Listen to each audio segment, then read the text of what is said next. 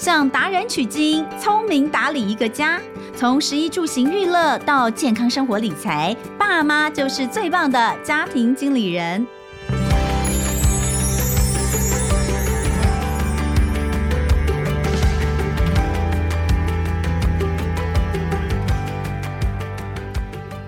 大家好，欢迎收听《亲子天下家庭经理人》，我是主持人萧彤文。哎，这个时序进入到四月底啊，马上就要进入大家最痛苦的五月了哈。每年最讨厌的月份就是五月，为什么呢？因为五月就是报税的季节，进入到五月。之后，你就会突然间觉得自己被洗劫一空啊！每年都有这样的感觉，所以五月份通常都是消费的淡季。那我们今天呢，就是说，反正这还是必须要面临的啦，就是你不再怎么样不愿意，都是要面对。那既然要面对，我们总是要用一个最好的方式来应对，对不对？所以呢，对家庭来说，报税是非常非常重要的事。今天我们就请到了专家，要来教各位爸爸妈妈家庭的家长们怎么样来好好的为家里面来报税跟节税？今天我们邀请到的是信达联合会计师事务所的所长胡硕云，胡所长来跟我们聊聊报税这件事情。欢迎所长。同仁好，各位听众大家好。哎，你会计师当多久了？会计师哦，二十多年有了吧。你知道吗？我最佩服的人就是律师跟会计师，而且其中哦，我觉得我对于会计师的佩服程度更高于律师。因为我觉得，对呀、啊，因为律师，你知道，我就觉得，其实我当年如果念法律系，我也是可以当律师。哦、你知道，就是思绪逻辑很清楚，然后很会说。但是会计师，我觉得要面对的这些东西真的是非常非常的繁琐，很多数字嘛。我想太多，而且你知道，像我，我都觉得我的会计师对我来说，简直就是我的命脉，就是 掌管财务的这个 命脉。当当呃，有一些可能，如果说您家里没有公开公司哦等等的话，你有了会计师之后。你真的会觉得天哪！如果你没有会计师的话，你简直不知道该如何生存。问题是一般的家庭不会有一个专业的会计师在帮你处理账务，家庭的账务不会有，所以呢。通常这个事情都会交由妈妈来处理，所以现在 对现在呢，我们正在收听节目的很多妈妈们，你们就是你们家的 CFO，呀呀呀，没错，CFO。所以这一集很重要，先来讲一下，快要报税了哦。这个报税的时候，呃，其实每年都会提醒大家一件事情，包括像因为我播新闻，每年报税前就会说，哎，今年有一些什么样的改变，呃，有什么新的优惠，有多少人可以受惠，哦，多少就是呃。呃，可能有一些，比如说这个免税额度的提高等等。那今年呃又有点不一样，其实这两年都因为疫情的关系，是，所以在报税上好像优惠都有多一些。那今年二零二二年最新的五月开始要报税，有没有什么要提醒大家的？对，刚刚我同文提到说这个呃，因为这两年疫情嘛，嗯，好，所以政府给我们一些优惠，其实它的优惠就来自于说，如果今天你是被隔离啊，有没有？然后会给你一些。然后一天好像一千多块嘛，我记得，好，那你隔离个十几天就，哎，其实就一一两万块。嗯，他意思是说，他给你的钱，原则上一般来讲，你拿到收入都要报税嘛。对。但是他给你的这种补助的啦，防疫的啦，隔离的啦，嗯，哦，甚至居家照照顾这种的，你基本上那个拿到手的可以不用报税啊。免税，其实他讲的那个优惠在这里啊。那第二个很大优惠就是说，没有多少，也没有很多人用得到啊。没错，干嘛讲拿这个东西有有什么好拿出来讲？这是第一个啊，这是我们讲的是自然人个人的部分啊，就优惠这么一点点。还有一个就是说，你可以如果缴税有困难呐哈，因为疫情关系被隔离嘛，我不能申报啊。对，他可以允许你延长，就是你可以延缓报税，嗯，或是分期，嗯，好，可以分三年。嗯，然后可以延一年再来报。去年好像也有嘛？对，他这他这个是从前年二零二零开始就有了，那就三年，第三年了。二零二零、二零二一、二零二二，他把这条例一直都延长到今年六月底，所以说去年有的，今年大概都差不多一样。其实你刚才讲的比较大优惠，其实不是在个人，是公司有差。哎，例如说我们之前讲说，如果有人那个。被隔离，嗯，那你要去照顾他，嗯，那但是你愿意，他没有来上班哦，你愿意给他薪水，嗯，照样给他薪水，嗯，政府可以让你多一倍的费用认列，哦，对，如果假设你可以多给他一万块好了，对，那营所税二十趴，企业老板吗？对对对，就是说你照顾你的员工，我们就给照顾你一下这样子。对对对，让你节税一点点这样子啦。嗯，但也是一点点。嘿啦，那营业税也有给你一点优惠啦。哦。那营收如果降低，也是给你很多一些退税的一些优惠，这样就这样子而已。其实没有，坦白讲，没有想象中那么的税务上那么大的优惠。所以今年有没有什么呃，就是减呃，就是比如说免税额度的提有有有有那些？其实今年真正的，因为其实今年五月申报是报去年度。对。去年度的跟前年度的，对，坦白讲，只有基本生活费，嗯，那个数字有调高一万块，嗯，从每一个人十八万二，嗯，调高到十九万二，嗯，那就是那个政府低消的概念。去年就是这样，对？去年是十八万，呃，应该讲说，去年五月的时候报前年嘛，对，那个时候是十八万二，哦，那今年五月要报去年的嘛，对，那去年的算法是用十九万二。多一万块啊，所以你五趴的话就差五百块钱。嗯，但是其实那很多人会误会，以为说这个基本生活费是那里多扣的，其实不是这样子哦。嗯，很多误会，它其实是呃，你本来有跟你扣免税啊、扣除额啊，有的没有的，扣一扣之后啊，你扣不够。嗯，它如果你今天的人家庭的人口数乘上那个基本生活费的那个金额十九万二，乘起来数字数字的数字比较比较大。嗯，比这个扣的免税的扣除还多的话，他让你多扣了，嗯，那是低消概念呢，嗯，不然你今天我有所得，假设我所得五十万好了，扣完免税扣除了之后，我只扣四十八万，还有两万块钱，但是我一年的消费一整个家庭下来，我就是要花五十万，嗯，结果政府叫我怎样多付钱出来给政府，就很不是很合理，嗯，对，所以他不是多扣，他是让你比较看看，嗯，哦，如果扣不够，那你多扣一点，嗯。好，所以今年听起来没有太多的差异啦。对，大概就是呃有受到疫情影响的，但是个人其实真的也很少。然后再来就是刚刚所说的呃生活费用的这个部分的呃免税额度多一万块，一个人多一万块，所以一个家庭如果是四口之家就多四万块。对，没错，没错，没错，没错。好，但是这个呃，这个算法，我想如果家里面有在报税，大概也都知道，它其实就是一个额度的变多。对。呃，真正能够减少的金额，刚刚呃，我们所长也有讲，大概就一个人五百块左右，对不对？一个人呐，一个人五百块左右。五趴啦，五趴。五趴就是你要看怎么算嘛。就两千块。对呀，五趴的话，那如果对对对，如果要看你要看你的集聚在哪里嘛。哦，那其实也不用太担心，因为现在网络申报软体嘛，他都帮你算了。嗯，你如果最低那个低消那个基本生活费，他也会帮你自动抵抵扣了。好，所以基本上像这些东西，你如果觉得哎，我还想要了解的更多的话，上这个财政部。的有关于这个呃肺炎这个新冠肺炎的一个阴影的，他们其实有个懒人包。对对对。但但我觉得其实可以不用看，因为我觉得对我们的影响实在不太大。你先搞清楚接下来我们要讲的这个，我觉得更实在一点，就是怎么省税。对。好，在报税的时候，大家都会关心怎么报比较省，然后节税的一些方法。如果说呢，你已经是呃家长很多年了哦，就是小孩生出来，哎，其实我跟你讲，只要多生一个小孩哦，或者是呃多抚养一个老人，其实。都会有些不同，所以其实家里面搞不好每年你报税的呃这个内容都会有点不太一样，所以我觉得倒是可以，倒是可以把它听清楚一点。搞不好你去年没有生小孩。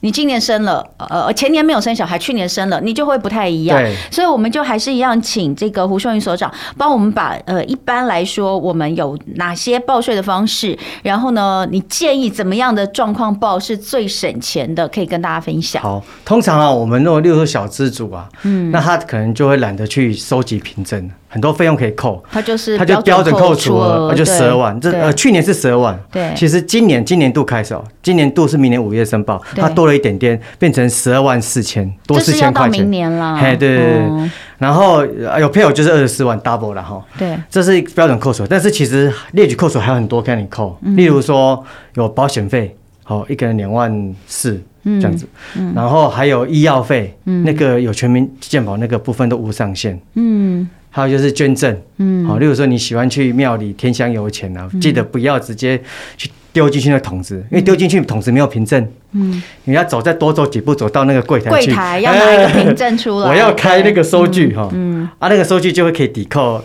捐赠啊，啊，上限就是二十二十八二十八这样子。没有那个不是也算在两万四里面吗？呃，那个捐赠是不是两万四？哦，捐赠另外算哦。欸、捐赠另外算。哎、我一直以为那个捐献啊，然后那些是算在什么医药那里面？不是不是不是，医药医药医药跟生育是一类。对。那基本上医药生育基本上是无上限的啦。你只要凭证合法就可以。哎、哦欸，所以你的意思是说，保险是一个两万四，它就是单纯保险。对。但是医药生育那个是无上限。是啊，是啊，是啊。哦。例如说，有人、有人、有人就会说，你你只要去医院看医生，医生给你开诊断证明啊，哦，那个没有问题。那如果是像医美那种就不行了。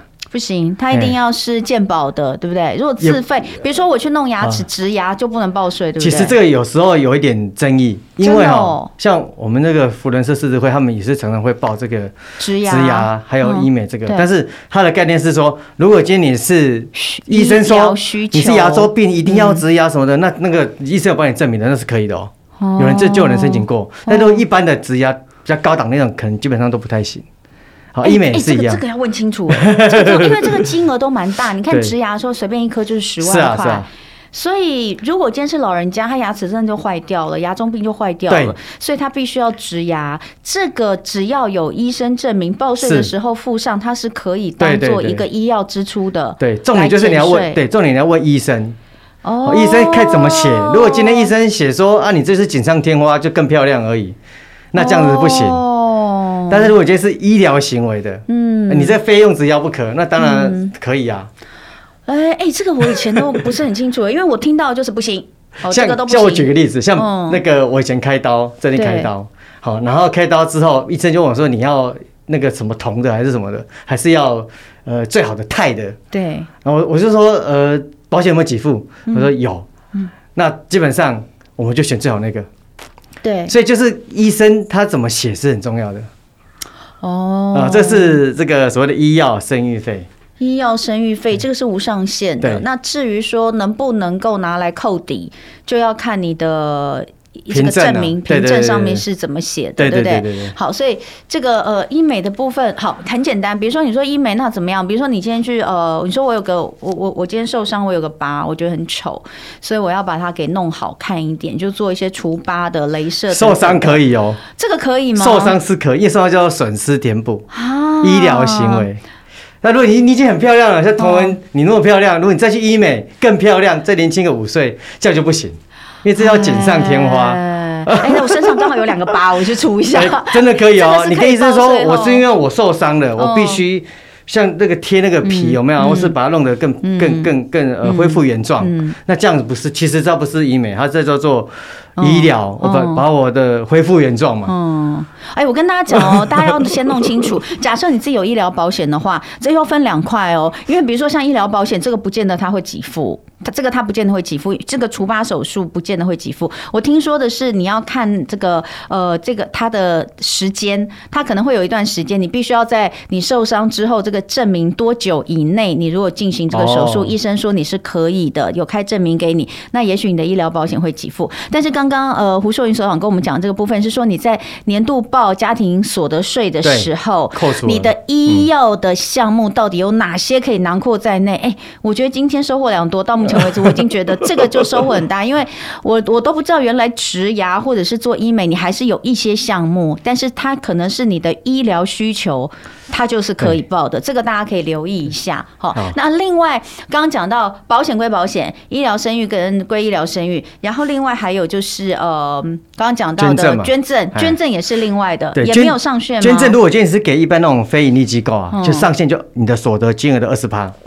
哦，两成，两成。但如果你是捐给政府的啦，或是国立大学这种哦，政公家机关的没有上限，所以通常我都讲说，如果今天不是有时候什么地震啊，然后有赈灾专户有没有？啊，有人可能比较对某种宗教或是国际机构还有兴趣，那那个基本上都是有上限两两层的。那如果今天是给政府的赈灾专户那种，那基本上都是无上限。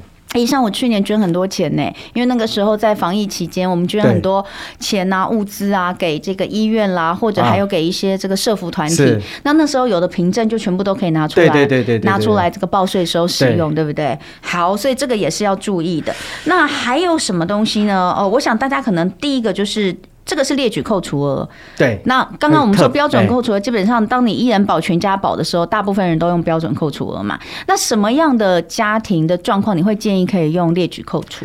你其实很简单，就是你的费用，就刚才讲的是医药啦、捐赠啊、保险啊，相关加一加数字比你刚刚那个十二万还高，嗯，你就一定是要用列举扣除。所以简答案简单，你平常就是要把凭证都收集收集好。嗯啊，反正现在五月的时候你申报的时候，它那个网络上会自动下载嘛，嗯，它会自动帮你算。嗯哦，它看到你列举比较多，自动就把你以列举为主。嗯哦，对，以列举为主，不是以标准为主。嗯，然后列举扣完之后就扣那个特别扣除额。嗯，特别扣有几点要特别注意，就是那个薪资特别扣除额。嗯，因为他在从去年前年开始就已经有一个叫又有一个叫做特定费用减除。嗯，就是那个名模条款了。你若雅她当去当初去争取司法官。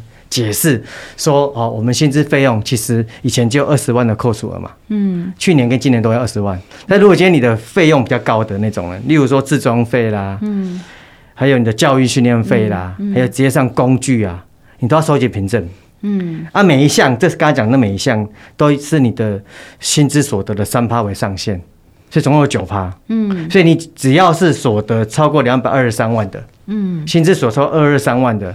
这种人，你就记得平常就要收集凭证，然后然后到时候看看哪个多哪个少。嗯，如果比较多，就当然去扣我原本收集的费用的数的凭证。可是那那个凭证是什么呢？是比如说我今天购买衣服的发票也可以啊？呃，看你的行业啦。例如说像像童文你，你如果可能有时候会上节目，有没有？对，上通告。哦，我们有制装费对，那个可以。然后化妆费呀，可以可以可以，那都可以。发票就可以抵了吗？对对对对对对，不管租哦、清清租租用、清洗、保养都可以。个人的所在。报我个人的所得税收就可以就可以使用。哎，这什么时候开始的？我怎么都不知道啊。从从这个前呃去年开始。哎、欸，真的，我真的不知道哎，我今天学到超多的耶，而且怎么都跟我这么有关，马上可以用到。而且还有你有时候会进修嘛，会看看一些新闻报杂志，跟你大家跟你行业有关的啦，跟你职务上相关的。像我如果是会计师，我就会看相关的这些金融的啊、税务的啊、财务的啊，那这种的杂志书籍我都可以抵扣。哎，可是那我想要请教会计师。家庭一起报，因为比如说像是夫妻合并申报，嗯、那这些部分也通通都可以吗？因为夫妻合并申报嘛，对，可能是以丈夫为主来申报，我是配偶，哦、那这样子我的工，因为我也有工作啊，我的职业是这样，我这些东西我也可以一并申报？可以可以，两个人只要有有相关的薪资的所得，都可以，都可以扣相关的特定费用。嗯、啊，如果今天你金额比较少，那就是扣原来二十万就好了。只是政府多给你这一块，那我选在什么地方？他在他在我在报税的时候，这个是一个特别的栏目吗？对，他会多一个选项哈。啊，那选项就是如果你有那三种费用，就把金额填上去。那三种费用叫做呃特定费用减薪资所得的特定费用的减除项目哦，一个叫做自装费，对，一个叫做工具支出，嗯，一个叫做呃教育训练费，这三种。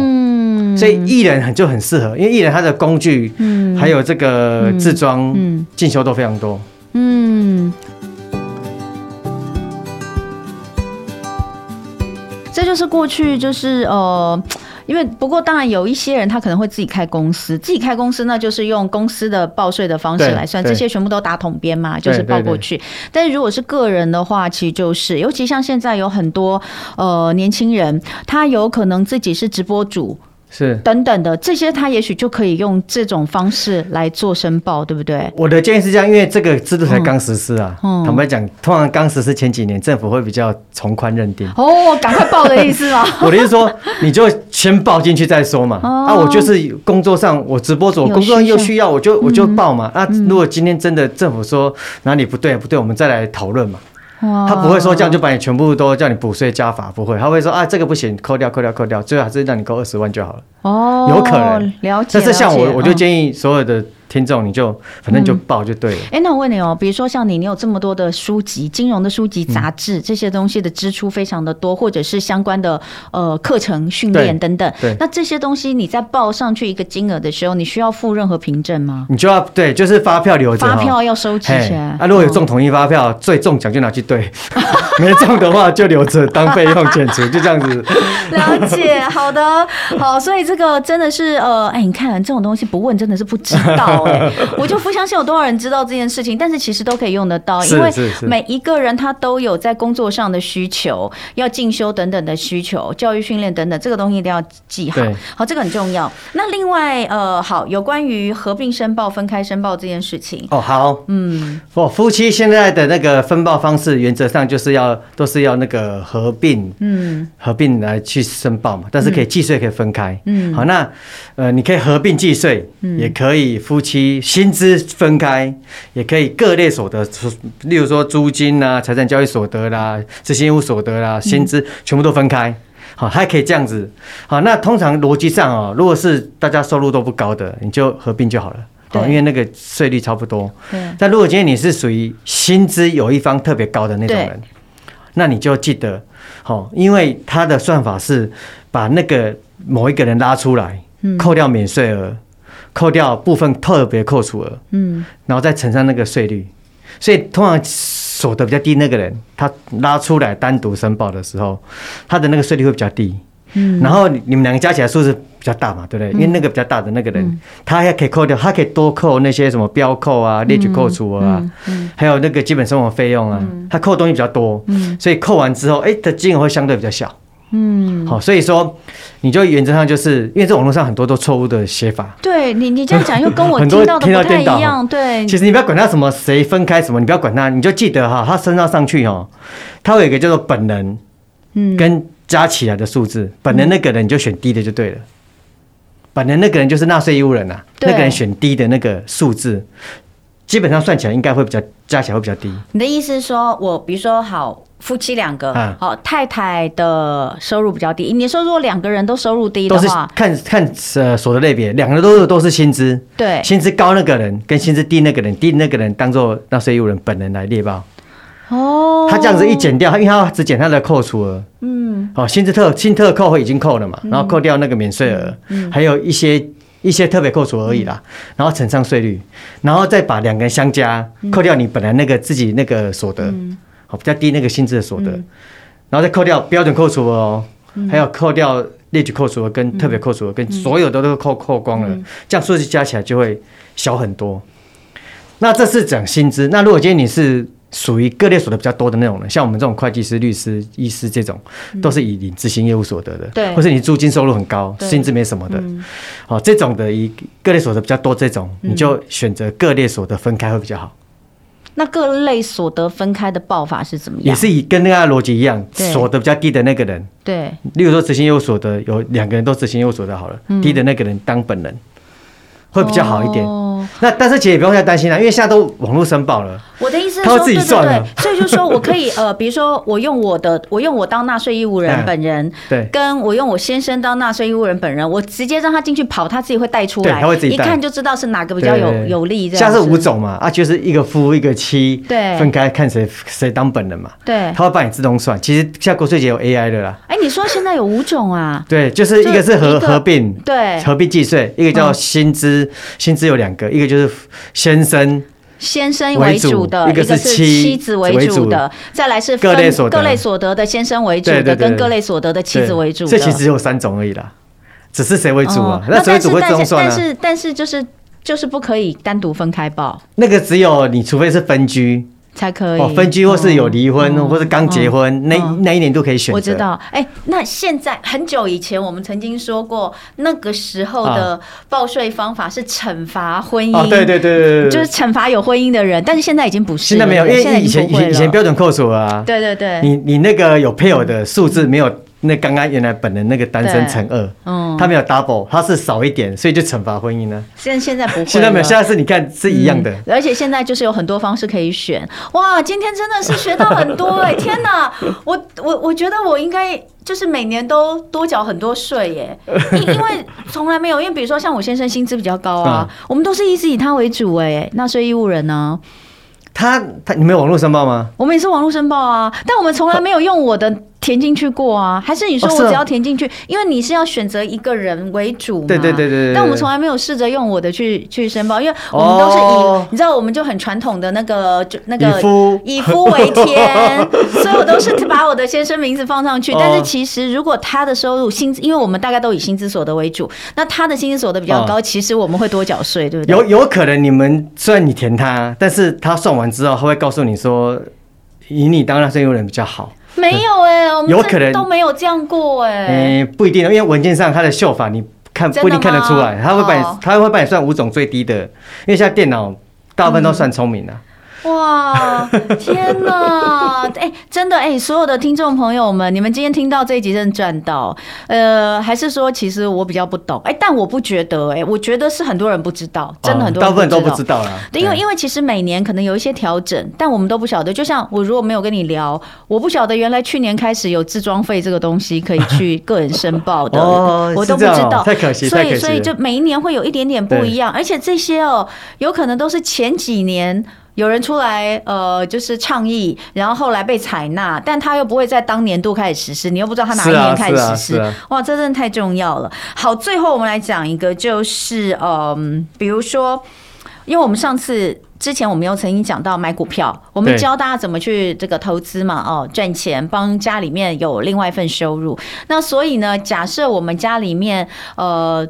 有在做投资股票的话，在报税的时候要不要注意什么事情？好，好，买股票这件事情哦。如果今天我们是买那种什么上市柜的，哦，我们称为有价证券，目前现在证券交易所得是停征。嗯，好，所以说你只要缴那个成交价的千分之三，那叫正交税。对对对，价差交易。但是如果有一种人哦，你是喜欢那种定存族、对，存股族那种，我都领大额的股利哦，那这样就完全不一样了。嗯，好。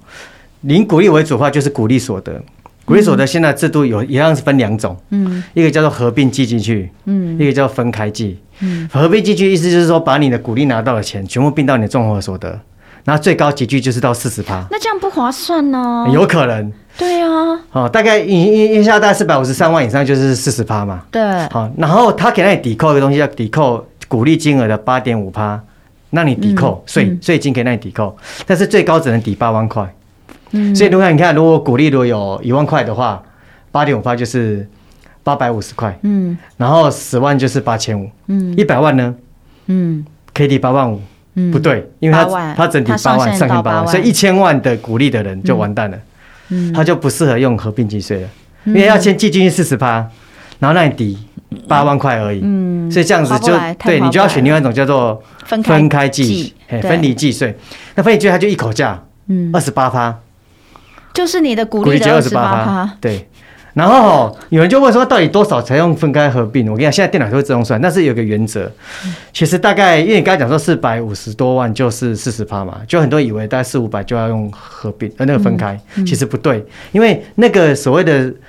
级距哈，五趴、十二、二十、三十、四十，这个是累进的。嗯，所以你其实你如果是五百万的这种人，他的税率真正的税率不是不是，我知道，大概二十趴左右而已。对对，二十多，二十到二十。所以其实还是要自己去精算一下啦。大概大概到七百。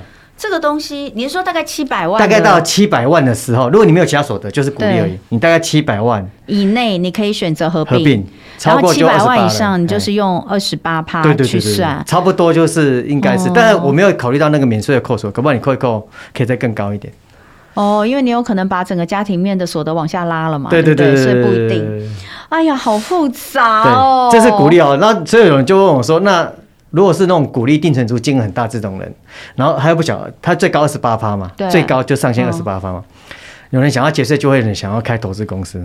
对，就例如说，我一样是买台积电。”一年领了很多股利，就因为我自己的所得已经很高了，假设我已经是适用四十趴的人，我并进来，我就一基本上就是会一定用分开计税二十八趴。嗯，那你的税就很高，对，就有人就会想要说啊，我自己开一个投资公司，反正都是我我的钱嘛，对，我用这钱去投资一样的这个股票，领到股利这部分，公司投资公司转投资收益是免税的，那个公司的二十趴是不用缴税的。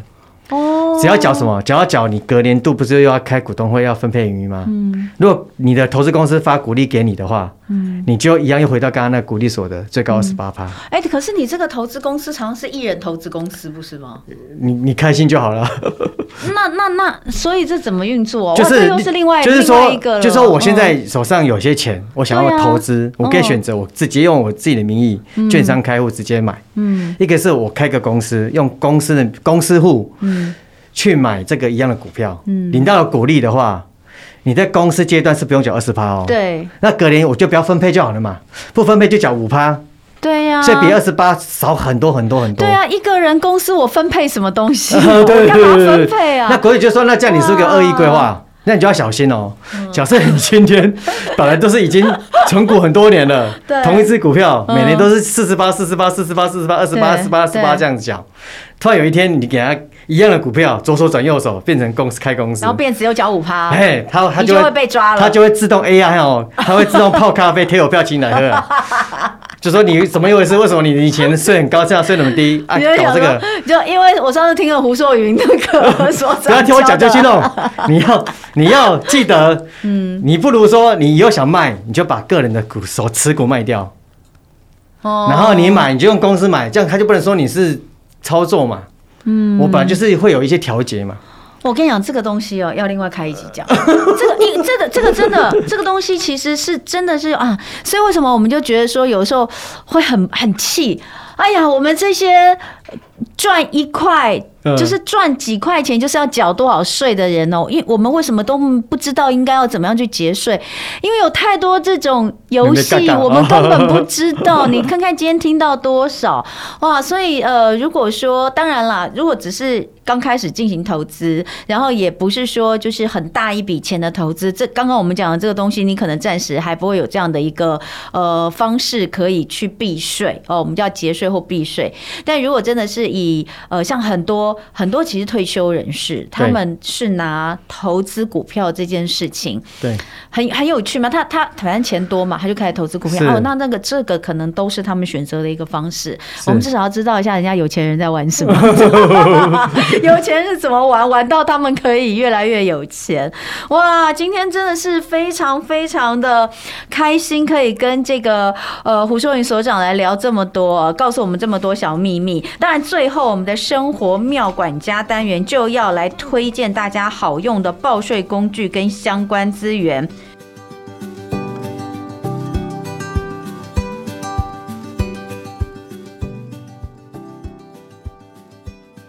首先，第一个要来提供的。好好的这个工具，当然就是我们胡所长的书哦，叫做《节税的布局》，搞懂所得税、遗产税、赠与税跟房地合一税，你可以合法的少缴税，甚至可以一辈子不缴税。你你你书名要不要写的这么耸动？这个出版社稍微有点耸动一点。